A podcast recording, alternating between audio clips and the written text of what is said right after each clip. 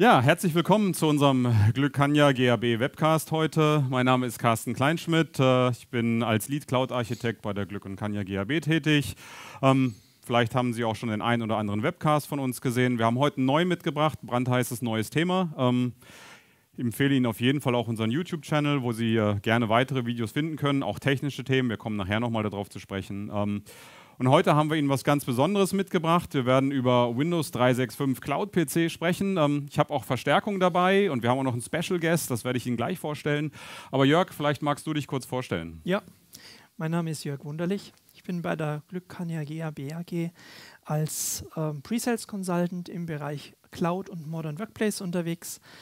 Mache das Thema Modern Workplace jetzt schon seit über zehn Jahren und äh, berate hier Großkunden äh, in ganz Deutschland und freue mich jetzt gemeinsam mit meinem Kollegen Carsten, Ihnen das Thema Windows 365 näher vorzustellen.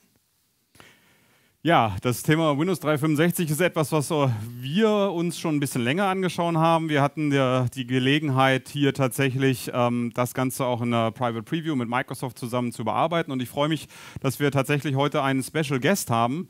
Ähm, deswegen werde ich jetzt auch auf Englisch wechseln. Wir haben äh, Tristan Braid here mit uns. Uh, hi, Tristan. Uh, it's really nice to have you here. Welcome and thank you for hi. coming to our webcast uh, today. So, um, when we um, talk about Windows 365, um, this is really a really exciting news we had. So, there was uh, the Inspired, and where you had this announcement. So, um, we will uh, go through this whole thing and uh, explain it a little bit. We will have a look at the new experience we have with this kind of cloud PC where you can really work on Windows everywhere in the cloud. Um, we will look at apps and settings, stuff like that. And uh, we also touch a little base on how the overall experience is with uh, the IT pros and administrators, how to really deal with a cloud-based Windows virtual desktop. But uh, very first, a warm thank you and welcome to you, Tristan. We are really proud to have you here. Um, so it's really nice uh, to working with you, with you here. So um, I would say you may introduce yourself. Just let's go ahead. Hi, hi, Carsten. Hi, Jörg. Hi. Thanks for inviting me to participate in the show today. Really appreciated. Um, I'm the EMEA Partner Development Lead for Microsoft's Next Generation Endpoint category. Um, so I work with a range of partners um, across the UK, Western Europe, Middle East and Africa uh, to, to help with incubation products, so products that hadn't yet come to market, um, but my, Microsoft want to test our partner community to see what viability they have. Well, yeah. So when we talk about Windows 365, then um, what kind of significance uh, is that uh, doing now? What do you see there here? Yeah, I think um, Windows 365 represents um, a new hybrid Windows for a hybrid new work generation, right? Um, I think globally, we've just been through the biggest digital transformation shift that I've seen in a lifetime. So, just as we brought Office to the cloud with Office 365 10 years ago, we're now bringing Windows to the cloud with Windows 365. And you know, the Windows 365 cloud PC experience should be versatile. It should be simple. It's secure by design. Um, and one of the real key things for us was that it was available on any device, um, but obviously optimized for the best experience on a Windows PC. Um, and lastly, just, you know, it's scalable. So it has that resilience to support the changing workforce needs um, and new business scenarios. So the service, you know, think of it as an evolution of Windows from being a device-based operating system um, to a hybrid, secure personal computing platform.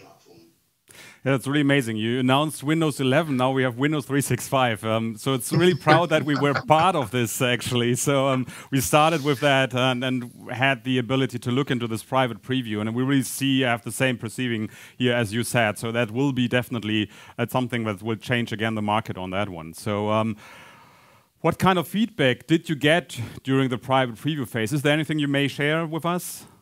Yeah, yeah, of course. And, uh, you know, I'd, I'd, just love to say, you know, thank you for your support during the preview period, it's it's really important for us to get feedback from both our customers and our partner communities before a product's released. And luckily, you know, we had a ton of positive feedback for Windows 365. Um, yeah. And because of the nature of my role, you know, I had the pleasure of working with a variety of organizations across Europe that span different industries.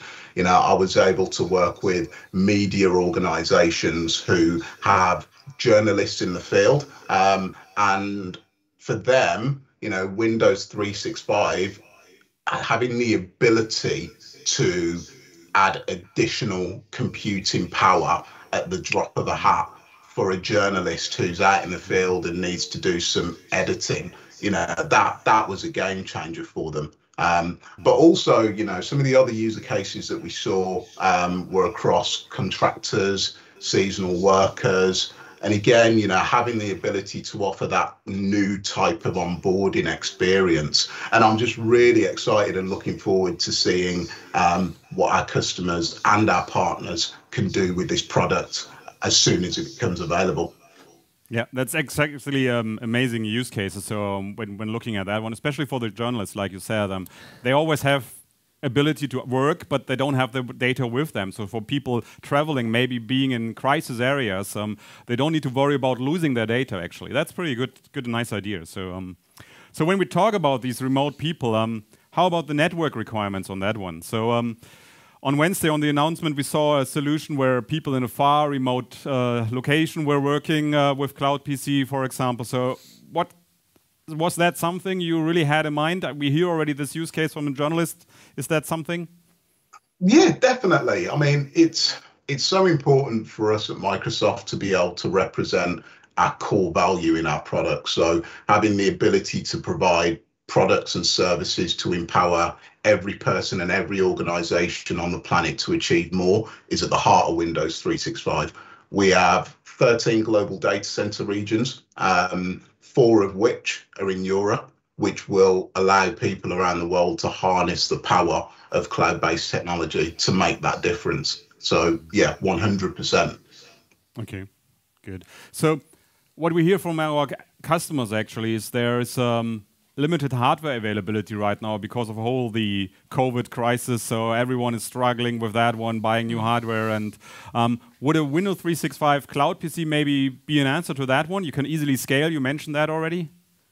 Yeah, definitely. And look, we, we at Microsoft aren't immune to that either. You know, every year we have an influx of interns. Um, and this year, due to COVID and limited device availability, we'll probably try it as a new onboarding experience as well, right? So the ability to send someone a link that they can then go onto either a browser um, or potentially, you know, use their iPad uh, with the native application or their Android device with a native application in order to access, you know, corporate resources. So yeah, we, we, we will probably do exactly the same. Yeah. Okay. So you already said, and uh, bring an iPad or so. So could you elaborate a little bit more on what's the difference between a bring your own device scenario and this scenario here? Yeah, so I think in, in a bring your own device scenario, there's always going to be that risk of data leakage, right? Um, whereas with Windows 365, it's fully secure. Um, you're always connected to the corporate network and it's managed by IT. So data is stored, stored in the cloud rather than on the actual device itself. Mm -hmm. Okay. So we talked about the user experience and how to work with that one. Um, is there anything you would tell an IT pro or administrator about Windows 365? How's their experience? Yeah, so again, simplicity is is is the thing here, right? So IT can easily procure, deploy, and manage cloud PCs for their organization, just in the same way as they would do that with physical PCs. Um, it uses the same console, so Microsoft Endpoint Manager, but as I said previously, simplicity is, is, is a key thing here. So, you know, the MEM integration with physical and cloud PCs appears side by side. You can't see the difference apart from the naming convention. So that's really what we experienced already in the private preview. We gave a lot of feedback. You listened to us. We really built that in. That was really good to, to see this interaction where we as partners introduced uh, our needs and you took them up and really built that in. That's really really nice and what we really can see there. Um, so talking about the overall cloud PC, we touched a little bit on that already. So how about security with cloud PC? Yeah, so you know, security needs to be at the heart of what we do now. Um, I think the combination of the shift to hybrid work um, and the most complex cybersecurity landscape that we've ever seen, right, um, are requiring more advanced security solutions. So by harnessing the power of the cloud um, and our zero touch approach, I think Windows 365 can really help organizations to address, address security in new ways um, running all employee desktops, apps, and data centrally in Microsoft's cloud um, helps reduce the impact of disaster or risk of data breach. Um, but ultimately, you know, Windows 365 is also built on top of Azure Virtual Desktop. So it, it will benefit from its virtualization capabilities, but also the security controls as well.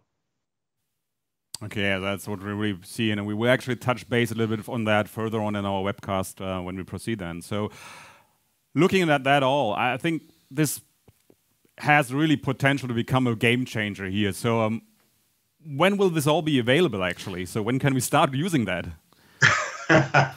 so I know you're you're in preview, so you're using it already. Yeah. Lucky you, right? Yeah. Um, but for the general public, Windows 365 will be available from August the 2nd. Um, it can be purchased via CSP, via enterprise agreement, um, but more, more information can obviously be accessed um, by yourselves or on Windows365.com. Um, but also for your viewers, there's a great video, um, a great Microsoft Mechanics video by Scott Manchester, um, which will also walk IT admins through the service, what it looks like, how you can implement it.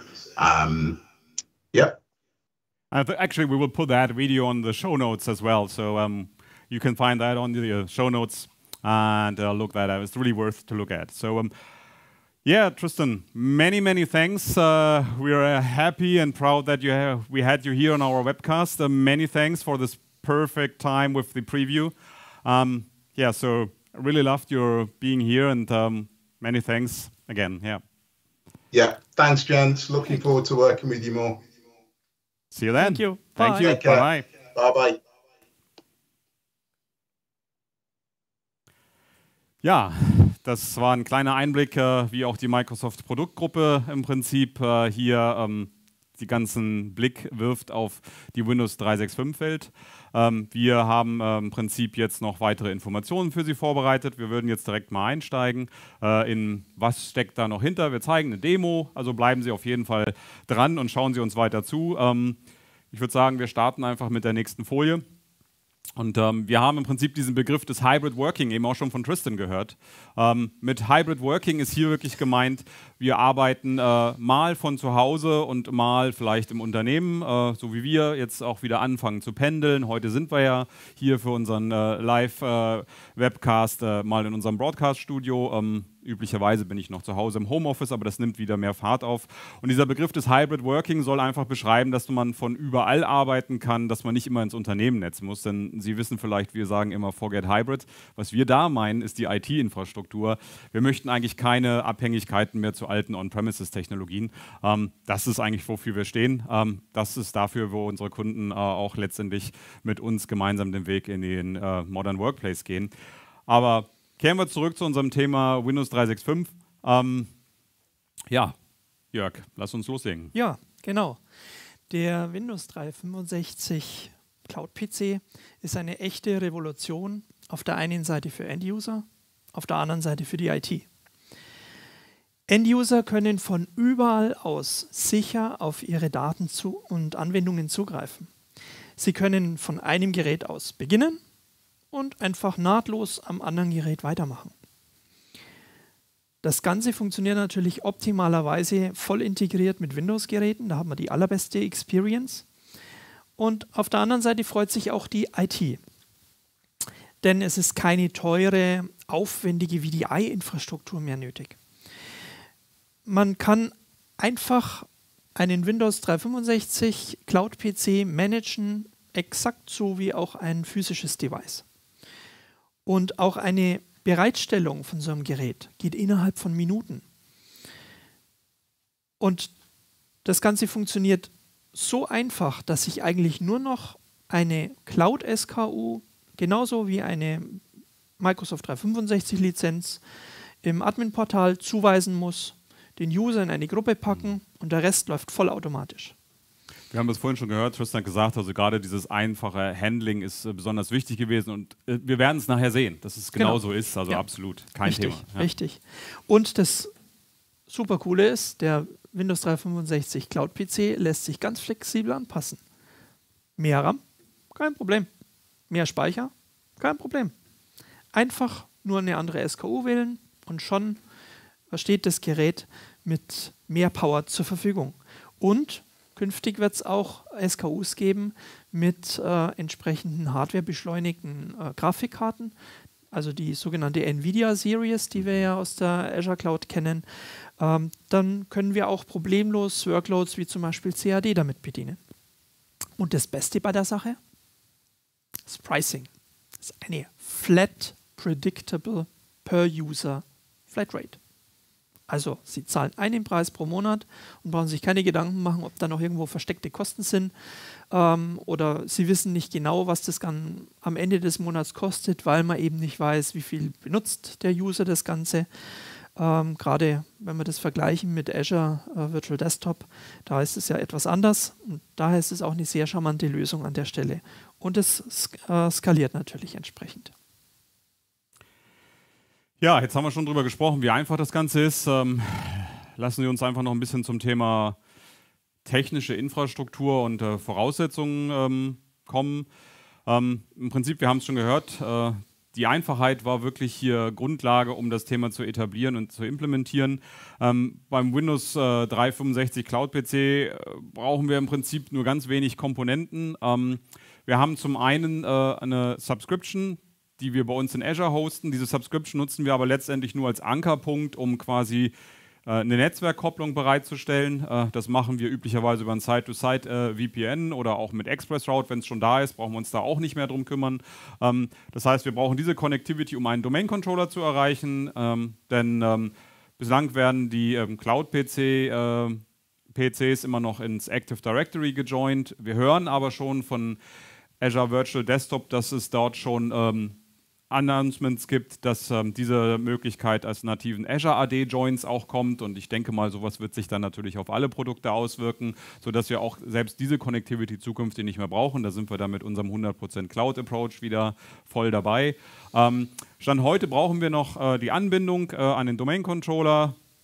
Ich kann auch einen Domain Controller äh, in, in, Azure hosten, auch das ist eine Möglichkeit. Ähm, das ist die Subscription, die wir bereitstellen müssen. Das ist einfach. Und ähm, ansonsten sehen wir auf der äh, anderen Seite die Subscription, die quasi Microsoft für uns bereitstellt. Die ist auch, wenn Sie so wollen, unsichtbar, denn da drin laufen die Cloud-PCs. Die werden hochgefahren, die Ressourcen werden bereitgestellt, äh, die ganze Connectivity wird darüber abgedeckt, das Load Balancing, all das nimmt Microsoft ab. Das ist genau dieser Punkt, den wir auch eben schon gehört haben. Es ist einfacher zu ähm, etablieren und äh, steht entsprechend dort auch zur Verfügung. Kleiner Hinweis, wir kommen nachher nochmal auf das Thema dieser Side-to-Side-VPN-Tunnel, äh, der wird auch OPNC, On-Premises Network Connection genannt und ähm, den werden wir uns nachher auch nochmal ansehen, wie das in der Konsole aussieht. Am Ende ist es ein Menüpunkt, den wir einfach bei dem initialen Setup abarbeiten und das war's.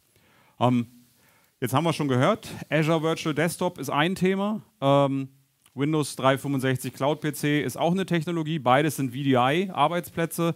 Wir haben noch mal die ein bisschen gegenübergestellt und äh, Jörg, du hast hier eine ganz gute Übersicht äh, vorbereitet. Ja, genau. Denn die Frage ist ja, wenn es auf der einen Seite schon den Azure Virtual Desktop gibt, wie unterscheidet sich das zum Windows 365 Cloud PC? Denn beide haben ihre Daseinsberechtigung. Wenn wir ähm, Azure Virtual Desktop anschauen, dann ist natürlich das initiale Deployment und äh, letztendlich auch das Management schon um einiges komplexer als ähm, jetzt im Vergleich zum äh, Cloud-PC, denn der lässt sich sehr einfach einrichten. Auch wenn es um die Wartung geht, da muss ich als äh, Kunde schon noch einiges im Hintergrund äh, machen, was mir auch ähm, hier von Microsoft abgenommen wird beim Cloud-PC.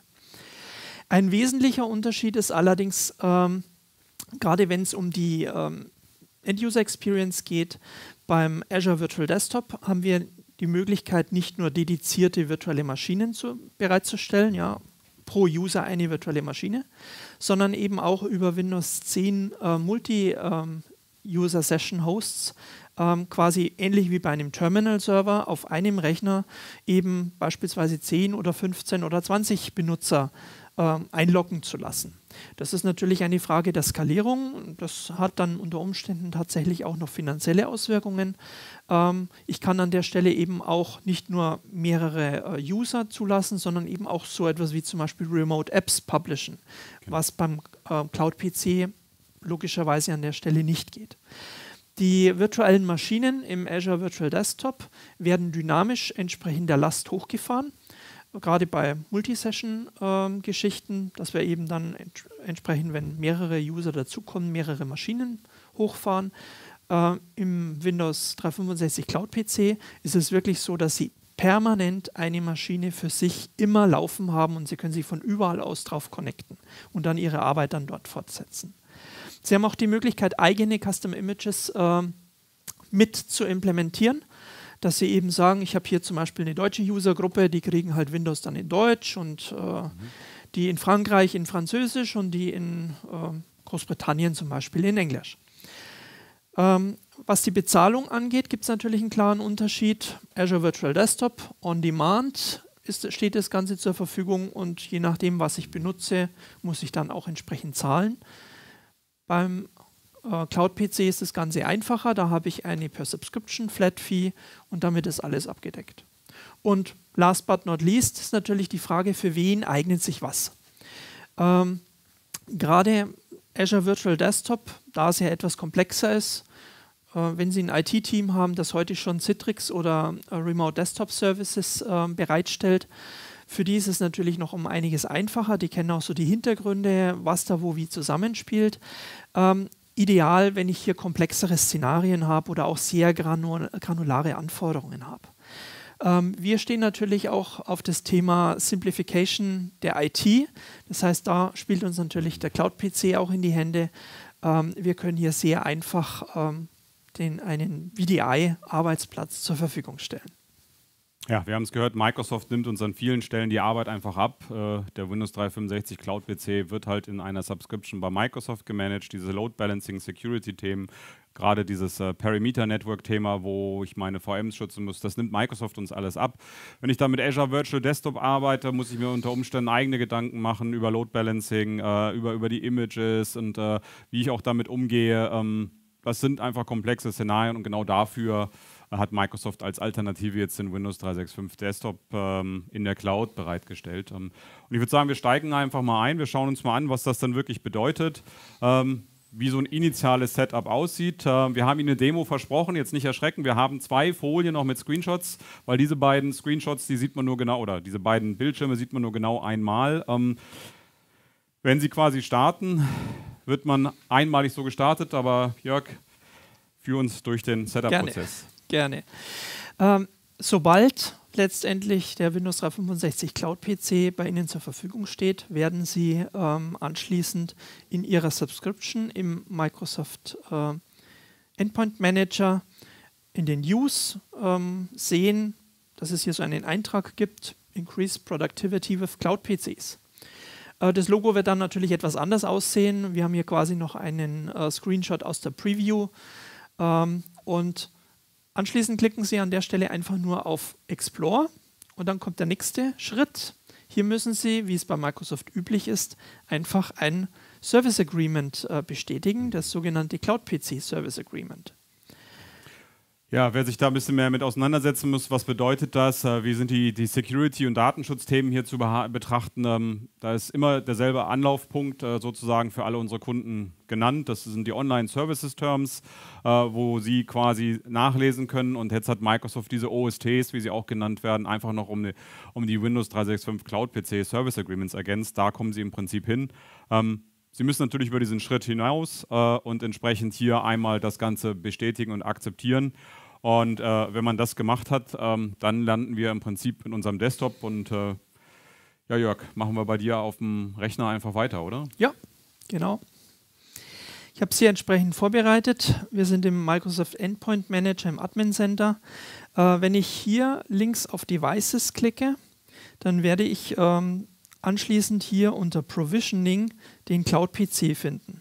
Das wird dann später anders ausschauen. Sie werden dann so ein kleines blaues Logo hier vorne finden und da steht dann Windows 365. Wenn Sie da draufklicken, mache das Ganze hier mal etwas äh, größer, ähm, dann sehen Sie erst einmal einen Überblick, der Ihnen zeigt, wie viele Maschinen haben Sie jetzt gerade provisioniert, gibt es vielleicht irgendwelche Fehler, sind vielleicht auch äh, Geräte bereits in der äh, Grace Period. Ähm, und Sie kriegen eine, äh, eine kurze Information, wie es Ihrer On-Premises-Verbindung geht. Denn die ist sehr, sehr wichtig an der Stelle. Vielleicht zur Ergänzung, Sie sehen es oben, steht in der Ecke Microsoft Endpoint Manager. Ähm, wir sind tatsächlich in der ehemals Intune, jetzt MEM-Konsole unterwegs. Also diese Administration findet genauso statt wie ein normales Gerät. Ähm, in dem Fall haben wir halt den Windows 365 Cloud PC, bettet sich aber genau hier in die MEM-Konsole ein. Äh, wir haben auch eine Airbag-Rolle, die dann nochmal administriert und hier die Rechte vergibt. Also es ist äh, genauso zu verwalten. Die Idee ist wirklich hier, die Administratoren sollten da ähm, sich wiederfinden und ich denke, das ist äh, genau da, wo man normalerweise auch unterwegs ist. Ähm, man fühlt sich heimisch. Ja. Genau. Was wir jetzt gleich tun werden, das ist im Prinzip ähm, das, was Sie erstmal einmalig tun müssen bei der Einrichtung, diese sogenannte On-Premises Network Connection definieren und äh, anschließend werden wir noch ähm, uns das Thema Provisioning Policies anschauen ähm, und dann in einer weiteren Demo zeigen wir Ihnen, wie das tägliche Leben eines Admins danach aussieht. Das ist dann wesentlich unspektakulärer. Ähm, und wie dann letztendlich auch die Endbenutzer-Experience dazu ausschaut. Äh, beginnen wir hier bei der On-Premises Network Connection. Hier sehen wir bereits eine äh, vorbereitete, das ist die hier ähm, aus meiner Demo. Ähm, typischerweise als Namen würde sich auch empfehlen, die entsprechenden Lokationen, also dass Sie sagen, Sie haben hier zum Beispiel ähm, ein German Corporate Network oder vielleicht ein US Corporate oder Asia Corporate Network, äh, denn diese Verbindung ist ja letztendlich die, die auch dem Endbenutzer zur Verfügung gestellt wird, um dann auf gegebenenfalls Corporate Backend Ressourcen zuzugreifen. Also Sie können hier durchaus auch mehrere haben.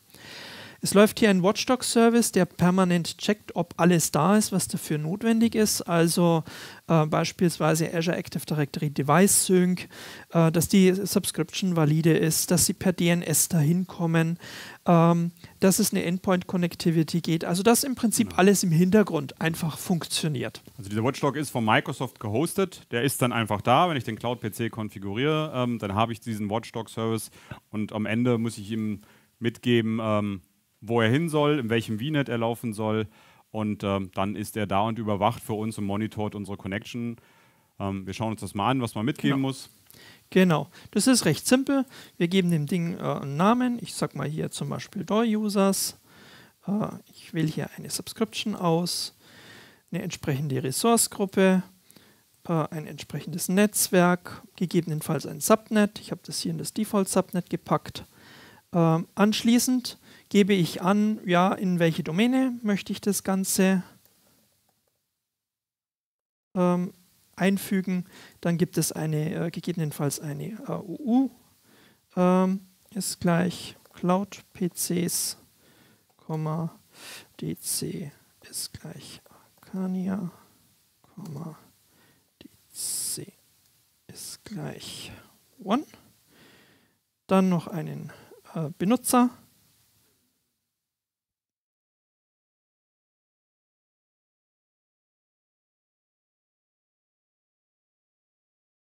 habe ich mich vertippt. Spielt jetzt auch keine Rolle. Ähm, dann noch einen User dazu. Arcania.one und ein entsprechendes Passwort. Das ist jetzt im Prinzip das Konto, was wir benutzen, um äh, die VMs ins AD zu joinen. Deswegen müssen wir auch dort oben die UU angeben. Wohin sollen die Computerkonten dieser Domain Joint äh, Cloud-PCs letztendlich abgelegt werden?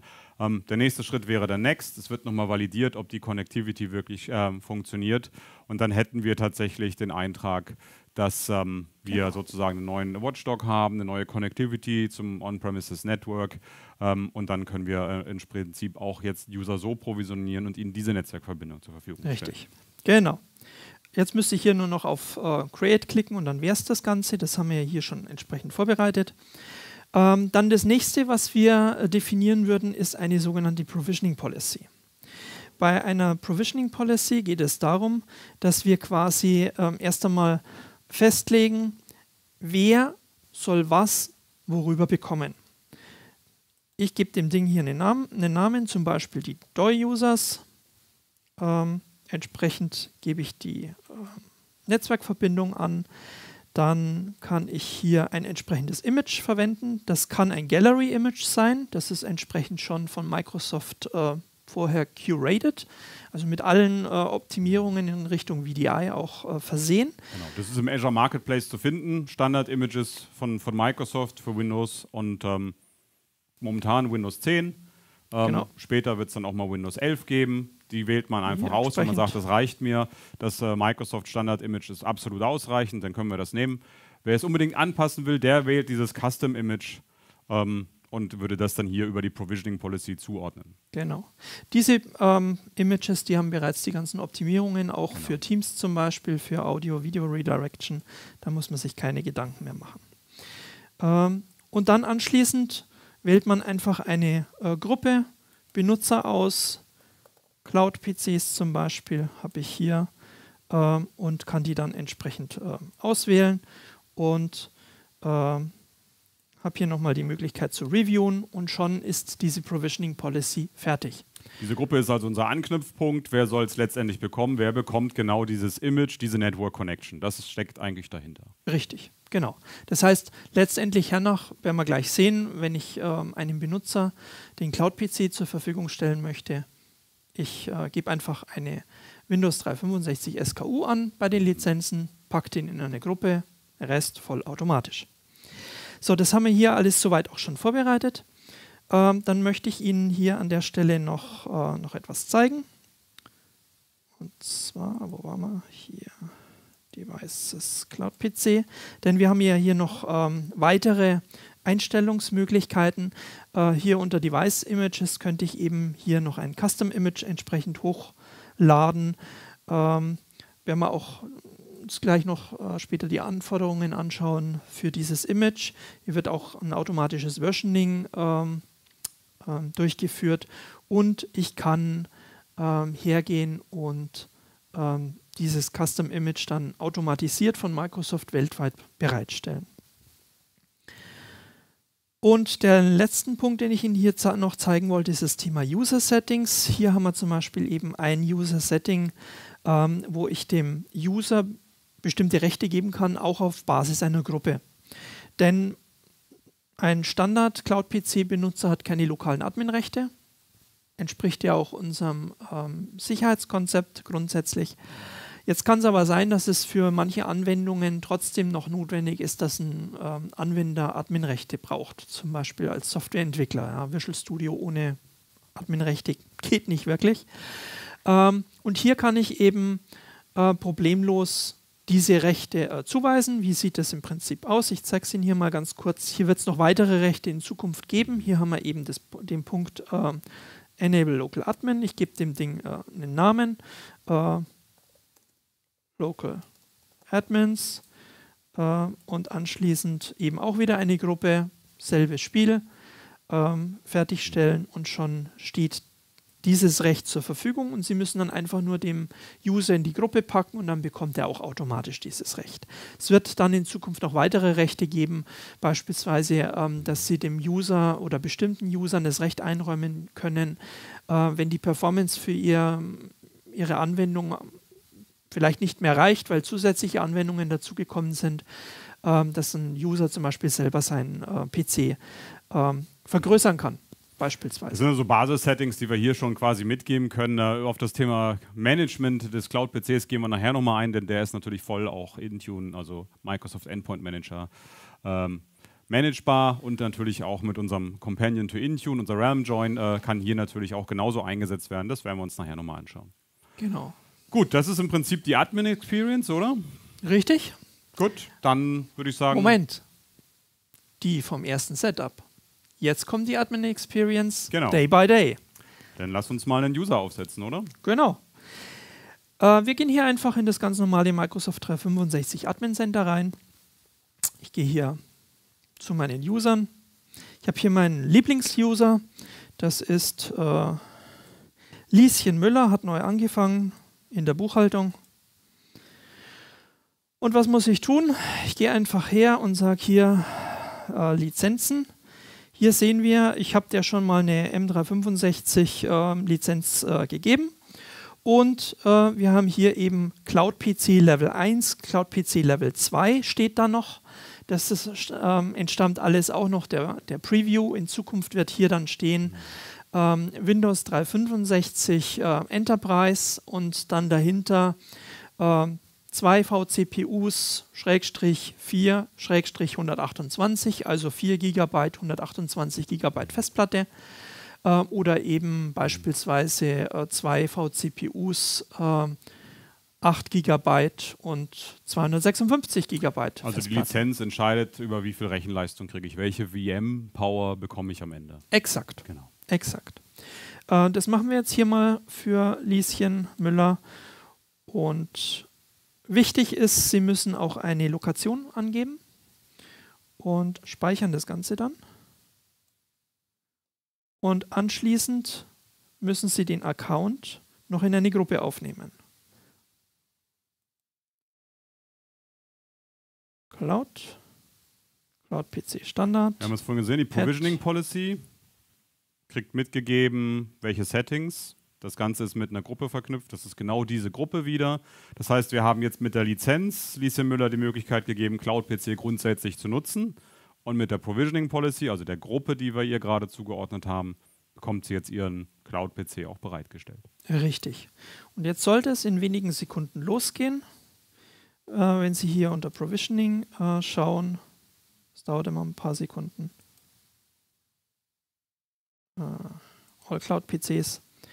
Und dann sehen wir hier bereits, äh, ist noch im, im Status not provisioned, aber hier fängt ein Provisioning an, hier mit diesem Kreis und hier hinten sehen wir dann Lieschen Müller, der das Ganze zugewiesen wurde. Also jetzt wird das Ding im Hintergrund äh, bereitgestellt und nach ja, 20, 30 Minuten ungefähr äh, steht dann der PC bereit. Typischerweise im großen Unternehmen, was passiert da?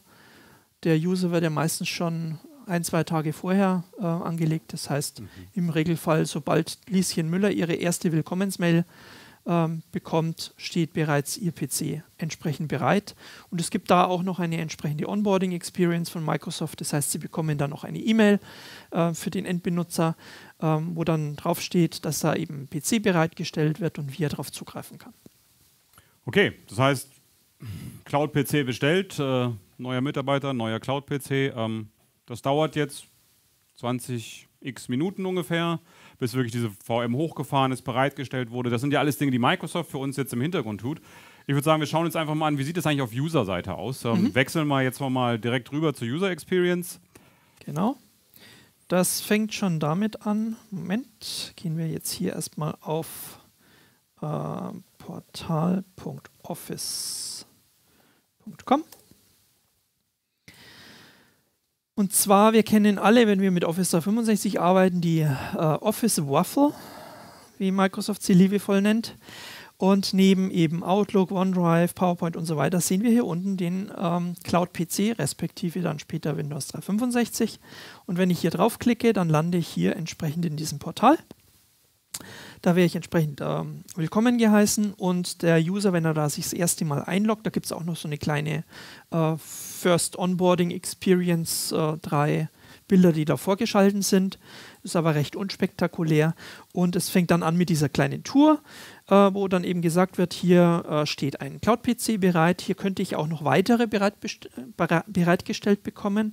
Ähm, beispielsweise habe ich vielleicht für unterschiedliche Anwendungsfälle auch unterschiedliche Cloud-PCs, die mir zugeordnet wurden. Und ähm, ich sehe hier eben diese kleine Tour, die ähm, mir dann die Informationen gibt. Ich kann mich hier über den Browser connecten beispielsweise. Äh, und ich habe hier dieses kleine Zahnrad mit Optionen. Ähm, was verbirgt sich da dahinter? Da gibt es für den User aktuell eben drei Funktionen. Einmal, er kann seinen Rechner neu starten. Und wie war das nochmal mit dem Neustarten beim Helpdesk? Ja, es ist, äh, also Microsoft macht alles mit der Windows Experience. Auch in dem Cloud-PC haben wir die Experience Reboot tut gut. Auch das bleibt weiterhin so. Also ist, die Idee ist einfach, ähm, wenn es wirklich mal klemmt, bevor ich den Helpdesk anrufe, soll der User in der Lage sein, einfach mal selber seinen Dedicated Desktop auch rebooten zu können. Und äh, ja, selbst diese Experience wird übernommen. Ist unglaublich. Genau. Und äh, wir haben ja die Möglichkeit, den Cloud-PC umzubenennen. Jetzt wird natürlich jedem ITler erst einmal der, äh, die Nackenhaare äh, hochstehen. Wie ein Enduser kann den geliebten äh, Computernamen umbenennen. Nein, keine Sorge. Hier geht es nur um dieses Label, wie das Ding hier heißt. Also wir sehen hier, ich kann hier bis zu 64 Characters, das kann kein Computername. Ähm, ich kann hier im Prinzip dann auch reinschreiben, das ist mein Traum-PC beispielsweise. Hintergrund ist einfach, ich kann ja tatsächlich mehrere Cloud-PCs haben für verschiedene Anwendungszwecke. Und äh, wenn ich mir jetzt vielleicht einen Standard-Arbeitsplatz äh, habe und eine Developer-Workstation, eine CAD-Workstation, dann kann ich denen hier verschiedene Namen geben auf den Kacheln das ist eigentlich, was dahinter steckt. Genau. Genau. Ähm, dann wird mir eben hier ähm, angezeigt, wie stark die Maschine ist. Also hier zwei vCPUs, 8 GB RAM, 128 GB Storage. Das geht aktuell hoch bis, lass mich überlegen, 32 vCPUs. Nein, Entschuldigung, 8 vCPUs, 32 GB RAM und 512 GB Festplatten. Also da ist durchaus Luft Platz. nach oben. Ähm, da kann man auch wirklich gute Arbeitsplätze kriegen. Äh, die Preise für die Lizenzen steigen natürlich auch ein bisschen, steckt auch mehr Compute Power hinter. Klar. Das ist dann, was man ein bisschen abwägen muss. Wir werden nachher nochmal sehen, da gibt es auch äh, tatsächlich für uns noch äh, sag mal, Telemetriedaten, wo wir sehen können, wie die Leute ihre Maschinen eigentlich nutzen, um auch vielleicht mal ein bisschen zu skalieren und anzupassen. Mhm. Dann kann ich hier, wenn ich auf diesen Download-Knopf zum Beispiel klicke, ist das gleiche wie wenn ich hier drauf drücke, ähm, habe ich die Möglichkeit, meine verschiedenen Microsoft Remote Desktop Apps ähm, herunterzuladen. Ähm, unter Windows kommt standardmäßig ähm, die native Remote Desktop App ähm, zur Anwendung. Also wir sprechen da nicht um über MSTSC-Exe, die wir so aus der Vergangenheit kennen, sondern schon äh, die gepimpte Version aus dem Store. Mhm. Denn die kann mit den sogenannten Workspace äh, Subscriptions URLs umgehen. Und diese Version wird ähm, auch standardmäßig dann in Windows 11 enthalten sein. Ähm, dann haben Sie natürlich hier auch die Möglichkeit, ähm, eben die dazugehörige Subscription-URL zu bekommen. Die kann ich mir hier rauskopieren und dann in dem ähm, nativen Remote Desktop App dann auch entsprechend hinterlegen. Ähm, kann man hier natürlich auch für den äh, Mac, für iOS oder auch für Android äh, entsprechend die äh, Clients runterholen und äh, installieren und einbinden. Genau, wir haben es vorhin gehört von Tristan, da die Journalisten, die unterwegs sind, die vielleicht nur mit dem iPad arbeiten, die nutzen natürlich so eine iOS-Komponente. Das Schöne ist ja, der Cloud-PC läuft immer weiter im Hintergrund. Es ist eigentlich im Prinzip egal. Ich kann meinen Endpunkt wechseln. Ich habe vielleicht im Homeoffice am PC gearbeitet, nehme mein iPad mit auf die Reise, äh, muss am Flughafen noch was äh, schnell editieren, verbinde mich wieder auf den Desktop. All das äh, ist im Prinzip jetzt hier möglich mit diesem Cloud-PC. Lass uns doch einfach mal reingucken, wie sieht der Desktop denn wirklich aus, genau. wenn wir jetzt arbeiten. Ist da überhaupt ein Unterschied festzustellen? Machen wir jetzt hier im Browser auf. So, so der öffnet einen Remote-Port. Dann muss ich hier noch mein Passwort eingeben. So. Und dann werde ich entsprechend eingeloggt. Und ich mache genau an der Stelle äh, weiter, wo ich gestern Abend aufgehört habe äh, hier in meinem Cloud-PC. Ich kann hier natürlich auch auf äh, Fullscreen gehen. Ähm, das gleiche funktioniert natürlich auch mit der Remote Desktop App, werde ich gleich nochmal zeigen. Und äh, hier sehen wir hier zum Beispiel einen Speedtest. Ähm, und jetzt wird es natürlich auch interessant, äh, da der Cloud-PC bereits in der Cloud ist, hat er natürlich auch entsprechende Cloud-Power, nicht nur was RAM und Speicher angeht, ähm, sondern eben auch was die Netzwerkanbindung angeht. Äh, ist die Frage, wer von uns äh, hat denn symmetrisch äh, 5 beziehungsweise in dem Fall 4,5 äh, Gigabit äh, Netzwerkverbindung. Ähm, Gerade wenn ich Workloads habe, die sehr große Datenmengen verarbeiten, ähm, dann ist es durchaus eine Option, auch in Gegenden, wo vielleicht die Bandbreite nicht so toll ist, weil irgendwie habe ich mal gehört, wir sollten gar nicht überall so große Bandbreiten haben. Wir ja. hatten gestern darüber diskutiert, also die Amerikaner sagen im Schnitt in ganz Amerika äh, circa 27 Megabit an Bandbreite. Ähm, wir haben in Deutschland, ich glaube von der Bundesregierung war es, waren 16 Megabit ja, angesagt. sehr gut ange eingestuft. Ja. Ich glaube, wir alle haben, wenn es irgendwie geht, zu Hause ein bisschen mehr Bandbreite. Ähm, ja, wir sehen, die Performance und äh, Netzwerkanbindung ist hier, Tristan hat es auch erwähnt, äh, 13 Rechenzentren weltweit, wo der Service jetzt zur Verfügung stehen wird. Ähm, es geht einfach darum, direkt im Internet zu stehen, den Anknüpfpunkt zu haben und wir haben halt diese Performance. Wir müssen letztendlich nur noch das Bild übertragen und wenn es wirklich um bandbreitenintensive Dinge geht, das mache ich auf dem Cloud-PC, kann da auch entsprechend meine Daten schaufeln. Wir sehen es jetzt hier, ähm, unsere ähm, äh, Cloud-PCs sind in West Europe, also in, in den Niederlanden äh, provisioniert und ähm, da sieht man eine Network Connectivity von 5 Gigabit, das ist natürlich schon ordentlich ja. symmetrisch dazu. Ähm, also an der Stelle haben wir wirklich maximale Performance. Genau, und was ich Ihnen jetzt hier noch zeige, ist der, ähm, ja, der Remote Desktop ähm, oder die Remote Desktop App.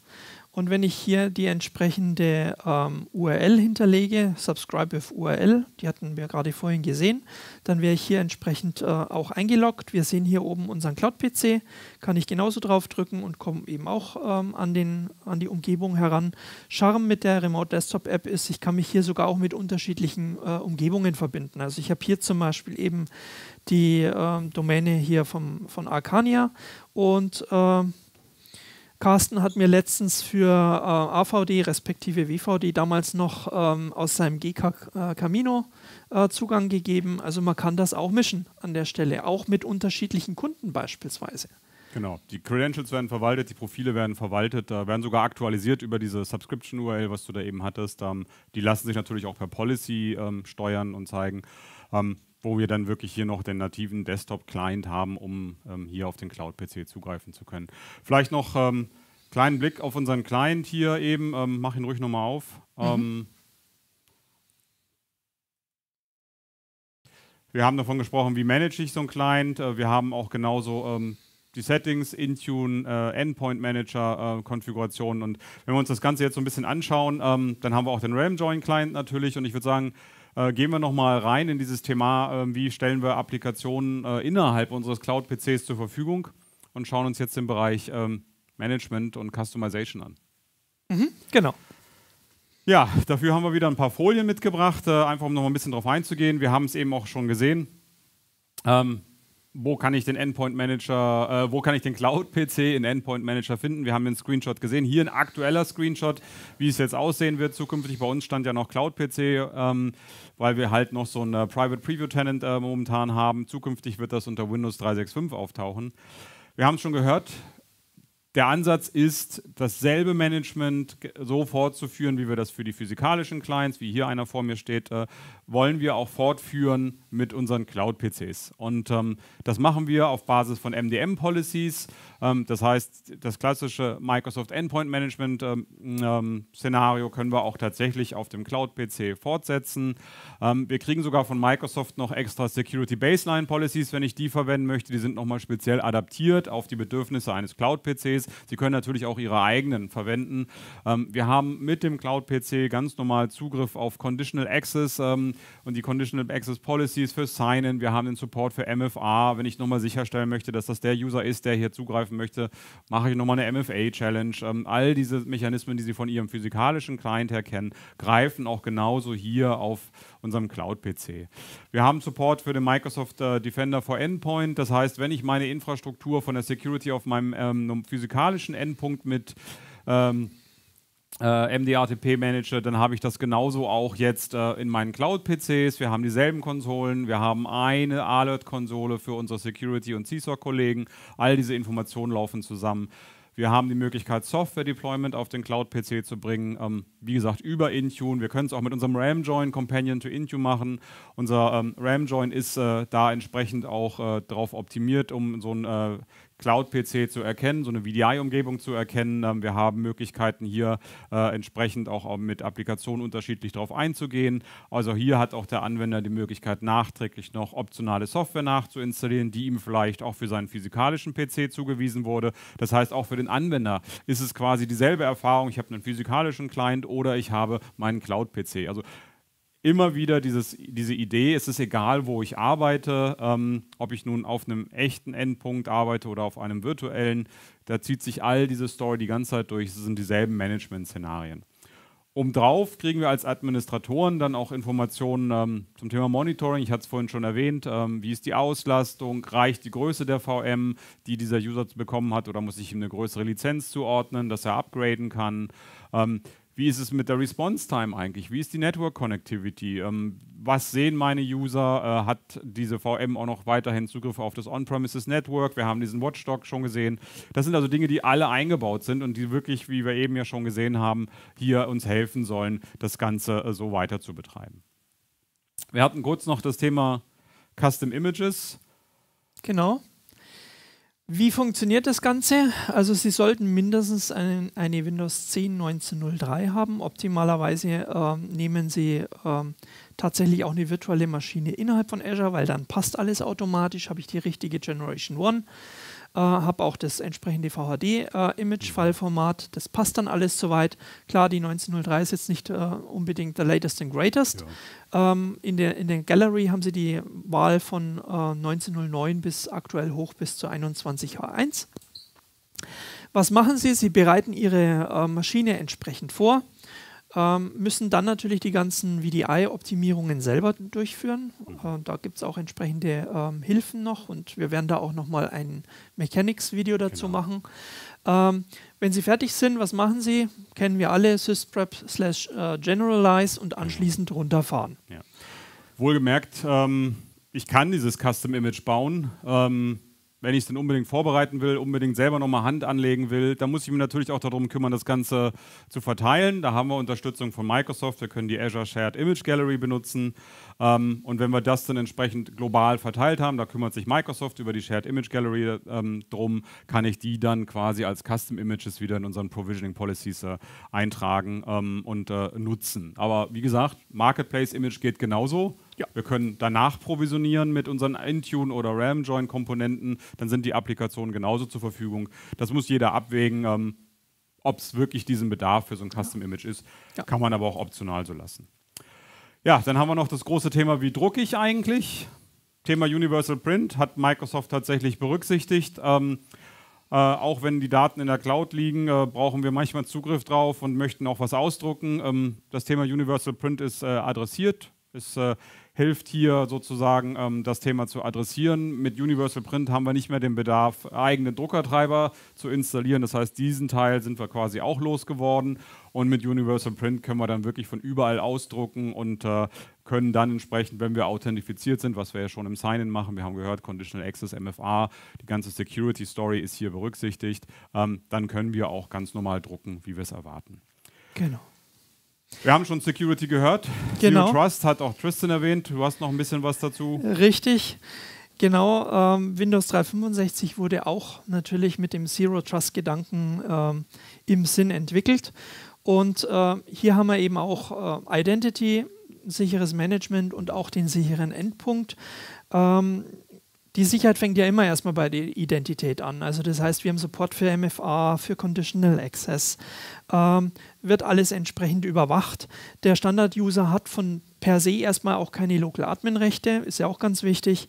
Ähm, wir können dadurch auch eben diese Bring Your Own Device-Szenarien wirklich äh, verwenden, weil die Daten, die kommen, in keinem Fall auf das Gerät. Die bleiben immer hier in der Cloud, mhm. in einer Umgebung, die unter meiner vollen Kontrolle ist als IT.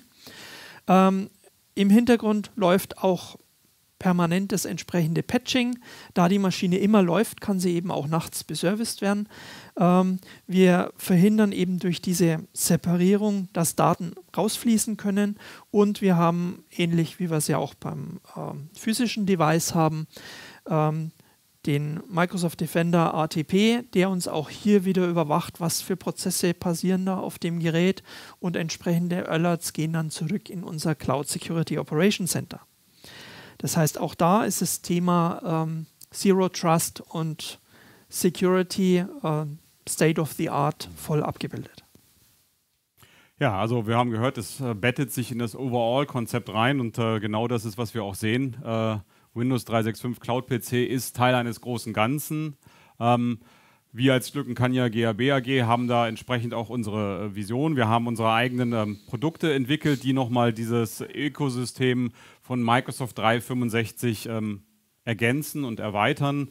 Ähm, Viele von Ihnen wissen, ähm, dass wir seit Jahren mit unserem 100% Cloud-Ansatz und unserem Modern Workplace-Szenario unterwegs sind ähm, und wir quasi in all diesen Jahren sehr viel Erfahrung gesammelt haben. Das äh, fließt bei uns in den sogenannten Blueprint hinein. Das sind einfach Feedback aus Projekten und all unsere Consultants, die entsprechend unterwegs sind, äh, sich ständig mit den neuen Technologien beschäftigen ähm, bringen neue Features rein. Wir wissen, die Cloud ist kon konstant am Weiterentwickeln. Neue Funktionalitäten nehmen wir auf in den Blueprint und etablieren das als unsere neue Baseline. Das nennen wir dann wieder den Blueprint.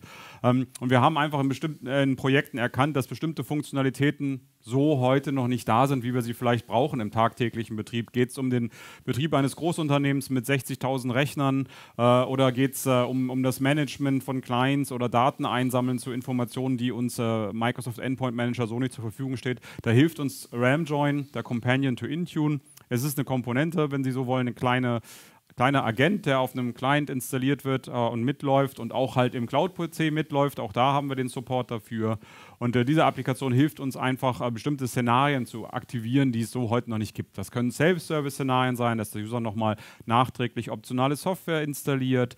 Das kann sein, dass wir bestimmte ähm, Automatismen starten möchten, sogenannte Runbooks, die äh, vielleicht vom Service Desk direkt übernommen werden sollen. Ich möchte aber den Service Desk-Agenten gar nicht administrative Rechte in Azure einräumen. Also vielleicht soll einfach mal ein MFA-Setting zurückgesetzt werden.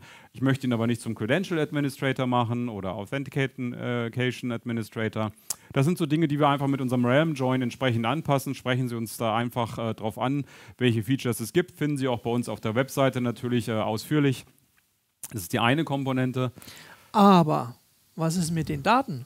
Ja, wenn wir quasi so ein Projekt loslegen und starten, dann geht es immer darum, wie bekomme ich eigentlich aus meiner Legacy-Welt, aus meiner alten Welt, vielleicht sind diese Daten auch noch verstreut auf vielen Clients, die heute noch nicht Cloud-managed sind, wie sammle ich die ein? Woher weiß ich, wo ich bin? Und auch da haben wir ein Werkzeug entwickelt, was uns in vielen Projekten wirklich äh, gute Dienste leistet. Das ist Real Migrator. Äh, wir nennen es Migrate die äh, Unmigratable soll heißen, wir haben auch hier eine kleine Komponente, die wir quasi auf den Legacy Client äh, ausbringen, ähm, läuft im User-Kontext scannt den Rechner, liefert uns Informationen über, welche Daten sind dort, welche Drucker sind gemappt, welche File-Shares benutzt dieser Anwender. Äh, wir sammeln auch Dateien ein, laden die direkt hoch in OneDrive. Das heißt, wenn der User umgestellt wird auf seinen Cloud-Client, dann bekommt er wirklich direkt äh, seine Dateien wieder in OneDrive. Über Folder Redirection sieht das aus, als wäre er quasi direkt da und hat den Zugriff auf seine Daten. Äh, wir suchen nach PST-Dateien, wir laden diese PST-Dateien im Hintergrund, selbst wenn sie genutzt werden äh, und in Use sind noch, weil sie im Outlook eingebunden sind. Wir laden diese PST-Dateien hoch in die Cloud, äh, importieren sie automatisch in Exchange Online in das Archiv. Das heißt, auch hier, wenn der Anwender dann mit seiner Mailbox anfängt zu arbeiten, findet er seine Daten wieder. Und wir brauchen keine lokalen Daten mehr auf dem Client, denn mit dem Cloud-PC gibt es keinen lokalen Client mehr. Spätestens da brauchen wir natürlich äh, unsere Daten in Exchange Online, in OneDrive und so weiter. Das Ganze läuft voll automatisiert im Hintergrund. Ist also wirklich ein hervorragendes Migrationswerkzeug, das Ihnen überhaupt erstmal einen Überblick verschafft. Was habe ich denn zu migrieren? Wo sind meine Daten? Wo haben meine User ihre Daten? Und das Ganze ähm, kann man dann sozusagen laufen lassen bis zu einem Tag X, wo man sagt, dieser Standort wird heute migriert, umgestellt. Dann gibt es nochmal so eine User Experience, die dem User sagt, okay, wir haben deine Daten, schließ bitte nochmal dein Outlook. Äh, wir stellen nochmal sicher, dass wirklich die Dateien hochsynchronisiert sind und auch wirklich konsistent sind. Äh, und wenn du jetzt fertig bist, dann äh, kriegst du deinen neuen Rechner, schalte diesen aus oder ähm, äh, melde dich beim Helpdesk, dass wir dich entsprechend migrieren und umstellen können. Also lohnt sich auf jeden Fall. Wenn wir uns das jetzt mal im großen Ganzen angucken. Dann hast du uns hier noch was mitgebracht, wo wir das Richtig. alle einordnen können. Genau, ähm, denn wir bieten ja einen Fully Managed Workplace aus der Cloud heraus an. Ähm, und hier wollte ich mal ganz kurz darstellen, was das alles beinhaltet. Also wir haben auf der einen Seite erstmal ganz oben diese Managed End User Experience. Was ist das? Ähm, da geht es darum, dass wir uns eben um Themen wie Startmenü, Lockscreen, Corporate Identity, wie kommen die Daten dahin? Ja, spielt da hier Real Migrator unter anderem möglicherweise eine Rolle. Ähm, dann im nächsten Layer kümmern wir uns um ihre Anwendungen, also Managed Applications. Was bedeutet das? Ähm, wir haben im Realm Join aktuell ähm, circa 1000 äh, Anwendungen, die schon äh, paketiert sind, ähm, wo ich dann sagen kann, ich möchte jetzt gerne äh, Adobe Reader, äh, Greenshot, äh, VLC Player, whatever, wo wir uns dann bei vielen auch schon um, de, um den äh, Update-Prozess kümmern, teils auch schon automatisiert. Ähm, und auch hier Realm Join und Real Migrator helfen uns an der Stelle wieder, äh, Im nächsten Layer kümmern wir uns um das komplette Betriebssystem unten drunter, also äh, Patching, Settings etc., ähm, wo wir hier auch eben den äh, Realm-Join-Agenten äh, noch mitnutzen. Und diese Layer, die setzen letztendlich auf, entweder auf einem physischen Device, was wir heute per Autopilot ähm, ausrollen, ähm, oder eben in Richtung äh, virtuelles Device, also eben den Windows 365 Cloud PC. Und das Ganze wird dann letztendlich begleitet an der Seite eben ähm, links von unseren Managed Workplace ähm, Services und äh, rechts von unserer Cloud Security Operations Center. Das heißt, wir betreiben und managen nicht nur, sondern ein eigenes Team monitort dann auch entsprechend die Security. Genau, wir haben einfach unsere Services, die wir hier zusätzlich als Add-on anbieten. Wenn Sie sagen, ich möchte so einen Cloud-Arbeitsplatz, ich möchte so einen Modern Workplace einsetzen, ähm, ich bräuchte diese Funktionalitäten, sagen aber, meine eigene IT möchte ich entlasten an der Stelle, äh, vielleicht äh, diesen konstanten Wechsel in der Cloud, die neuen Technologien, die mit hineinkommen. Ähm, das ist äh, sehr viel Innovation, wo wir Schwierigkeiten haben, dem Ganzen zu folgen. Dann haben Sie die Möglichkeit, auf der Security-Seite von unseren Experten zu profitieren, die wirklich tagtäglich hier Cloud Security Operations machen, automatisiert Alarme bekommen, äh, teilweise auf Angriffe direkt äh, reagieren. Äh, Printer Nightmare war gerade so ein Szenario. Wir informieren unsere Kunden direkt da gibt es äh, äh, Möglichkeiten, äh, eine Mitigation, also eine Abschwächung der Sicherheitsprobleme zu implementieren. Wir, wir liefern unseren Kunden sofort Reports darüber, ob diese Schwachstelle vielleicht ausgenutzt wird im eigenen Tenant. Das sind also die Security-Kollegen. Ähm, sprechen Sie uns darauf an.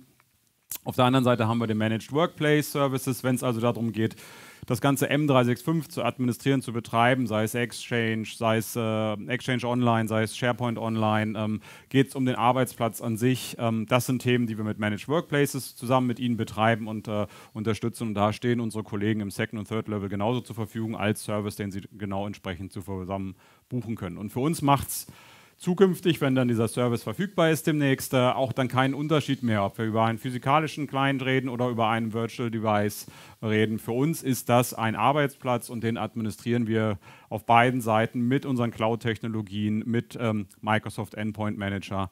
Und damit haben wir im Prinzip diese Möglichkeit, so neue Szenarien, wie wir es von Tristan schon gehört haben, vielleicht neue Mitarbeiter, die keine Hardware bekommen können, äh, erstmal mit einem Cloud-Arbeitsplatz auszustatten und sie arbeiten mit ihrem privaten Gerät äh, einfach in dieser VDI-Session, wenn wir wollen, oder ähm, vielleicht auch in Katastrophenfällen, wie wir es jetzt leider in den letzten Tagen hier erleben müssen, dass ich schnell Rechenleistung zur Verfügung stellen muss an einem anderen Ort, kann auch ein Szenario sein. Das Pandemie-Szenario haben wir jetzt anderthalb Jahre betrachtet, wo es darum ging, äh, Work from Home. Das sind Dinge, die uns wirklich hier helfen, jetzt mit einem Virtual Client auch loszulegen. Und auch da haben wir wieder für Sie ein einheitliches Management zur Verfügung und äh, dieselbe Benutzer-Experience. Also sprechen ja. Sie uns gerne darauf an.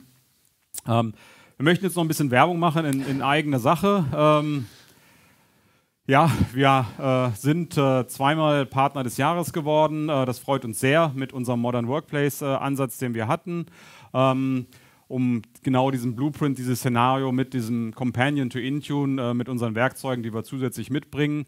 Ähm, wir sind ähm, auch äh, in die Liste der Finalisten gekommen mit unseren Cloud Security Operations Kollegen. Auch da wären wir gerne noch richtig Partner geworden, aber Finalist ist super, Silbermedaille mögen wir auch.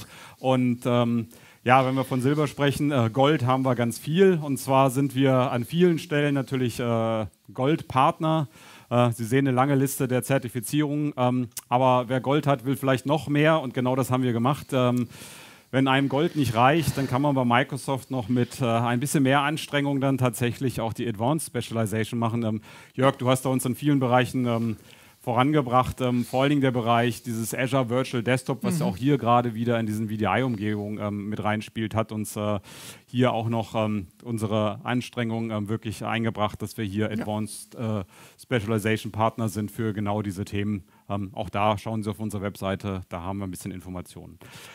Ich möchte nicht äh, vernachlässigen, wir sind auch Mitglied der MISA, der Microsoft Intelligent Security Association. Ähm, das heißt, äh, im Security-Kontext sind unsere CISOR-Kollegen wirklich ganz vorne mit dabei. Wir machen mit bei der Allianz für Cybersicherheit. Äh, auch da sind wir ähm, Teilnehmer. Ähm, wir sind äh, auch Partner der Cyberware in Baden-Württemberg. Auch da geht es um Security-Themen, wo wirklich Unternehmen anrufen können und wirklich ad hoc Hilfe bekommen können.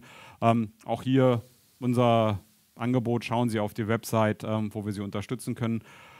Ja, und im letzten sind wir eigentlich sehr stolz darauf, dass wir auch von der ISG äh, Provider Lens jetzt nochmal äh, entsprechend ausgezeichnet worden sind. Äh, zum einen als Rising Star Security im Security-Umfeld ähm, und äh, Lind jetzt auch neu wieder als äh, Leader im, im, Quadranten für ähm, für Modern Workplace genannt worden. Auch hier kriegen wir also vom Markt zurückgespielt. Wir sind hier wirklich mit unseren Technologien und unseren Ideen für den Modern Workplace ähm, wirklich innovativ voraus und haben hier wirklich die richtigen Ansätze.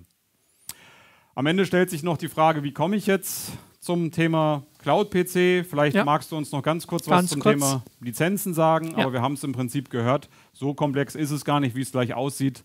Ähm, Richtig. Also wenn äh, der Endbenutzer ein Windows Pro Device hat, dann optimalerweise äh, Microsoft 365, äh, entweder eine F3, E3 oder E5. Das gleiche hätten sie auch, äh, wenn der Enduser kein Windows Pro Gerät hat. Hier unterscheidet sich eben nur in der kleinsten Ausbaustufe, dass ich, wenn ich ein Pro Gerät habe, würde mir minimalsten Windows 10 E3 mit einer EMS E3 au, ähm, ausreichen äh, und eben bei dem iPad-Only-Fall beispielsweise, mhm. da würde dann eben eine Windows VDA E3-Lizenz notwendig werden. Mhm. Und das ist, äh, was die Lizenzen angeht. Darüber hinaus eben die sogenannten SKUs.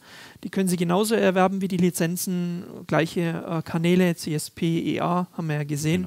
Genau. Äh, und wird quasi wie eine Lizenz behandelt, diese SKU. Mhm. Und können dann dann die entsprechende Größe dann buchen. Und die sieht dann eben so aus äh, bei der Bestellung Windows 365 Enterprise und die Größe dazu. Viel Text, äh, man kann es auch einfach zusammenfassen. Wenn Sie heute Microsoft 365 schon im Einsatz haben, als E3, E5, buchen Sie einfach noch die Windows 365 Enterprise dazu, dann können Sie Cloud-PC mit Ihren Usern nutzen. So einfach kann es dann auch sein. Das ist das Kleingedruckte, ähm, aber in Worten gefasst ist es so.